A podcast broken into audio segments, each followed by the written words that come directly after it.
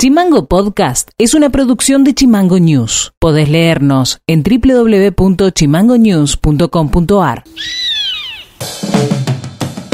Hola, ¿cómo están? Este es el resumen informativo de este viernes 19 de marzo. Y estas son las tres más de Tierra del Fuego.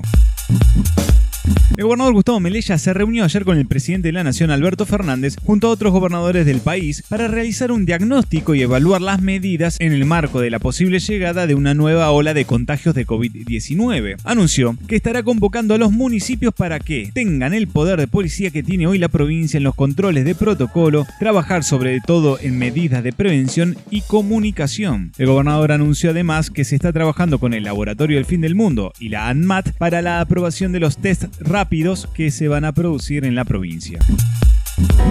El ministro de Desarrollo de Producción de la Nación, Matías Culfas, y el secretario de la Pequeña y Mediana Empresa y los Emprendedores de Nación, Guillermo Merediz, junto al intendente Ushuaia, Walter Woto, entregaron los primeros cinco créditos CEPIME de un paquete de 20 empresas del sector turístico por un total de 90 millones de pesos. Algunos beneficiados pueden recibir hasta 10 millones de pesos con una tasa fija del 18% y un año de gracia para empezar a pagar. En esta etapa inicial, los beneficiados son los empresarios locales David Salazar, del Ángel de Combis de Turismo, Nicolás Agra, Cervecería Olloavia, Víctor Don Antonio del Hostel Refugio del Mochilero. El secretario general de SUTEF, Horacio Catena, en declaraciones radiales comentó que existe un aumento de la curva de contagios a partir del inicio de las clases presenciales. Se conoce que hasta hoy hay 300 docentes vacunados que pertenecen a grupos de riesgo. Confirmó que ya hay docentes, alumnos y personal aislado e inclusive los docentes deben llevar su propio alcohol en gel. Sobre la propuesta salarial dijo que a partir de mayo se reabre la discusión para el segundo semestre. Noti Audio.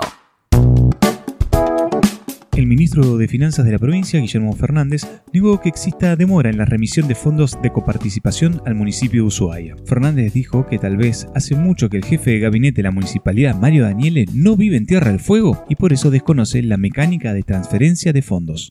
Y sinceramente a mí me llama poderosamente la atención la insistencia de este tema en los medios, más cuando nosotros estamos cumpliendo con la normativa vigente y estamos transfiriendo los fondos con regularidad según la normativa vigente que hoy tiene la provincia. Yo no sé si la persona que habló por parte del municipio respecto de esto realmente tiene conocimiento, ya que mucho tiempo no ha estado en la provincia, sobre cómo se ha actuado anteriormente en esta materia. Y lo digo particularmente porque nosotros no estamos en el país de Alicia. Eh, nos está encontrando en un contexto económico muy difícil en este sentido creo que todos debemos tener la máxima responsabilidad a la hora de transmitir ciertas impresiones, ciertas estimaciones que podemos tener respecto de los números que, manejamos o que administramos en función de los recursos que tenemos. Para eso hay que ser concretos. Eh, la provincia ha transferido en lo que va del año más de 2.000 millones de pesos y solamente el municipio de Ushuaia ha recibido a la fecha, sin terminar el mes de marzo, mil millones de pesos. Esto respecto del mismo mes o mismo periodo del año anterior está representando un 34% más.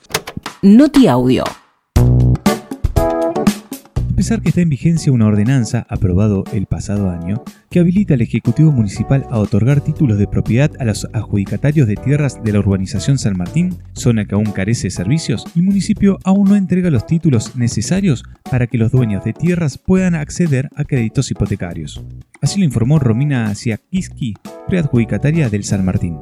Eh, nosotros necesitamos tener una reunión, la pedimos, ya la, la hemos pedido a, a la secretaria eh, bueno, es eh, resulta ya inaudito, ¿no? Que, que se, ellos se sientan ofendidos sabiendo que nosotros esperamos desde hace cinco años que nos entreguen un lote con servicios mm. y no solamente eso, sino que haya una articulación y una continuidad, que eh, el lote no quede en un lote vacío, sino que tenga eh, una buena organización para, para dar ellos eh, desde el Estado una, una estructura crediticia para, para que el vecino pueda llegar a contar con, con la vivienda.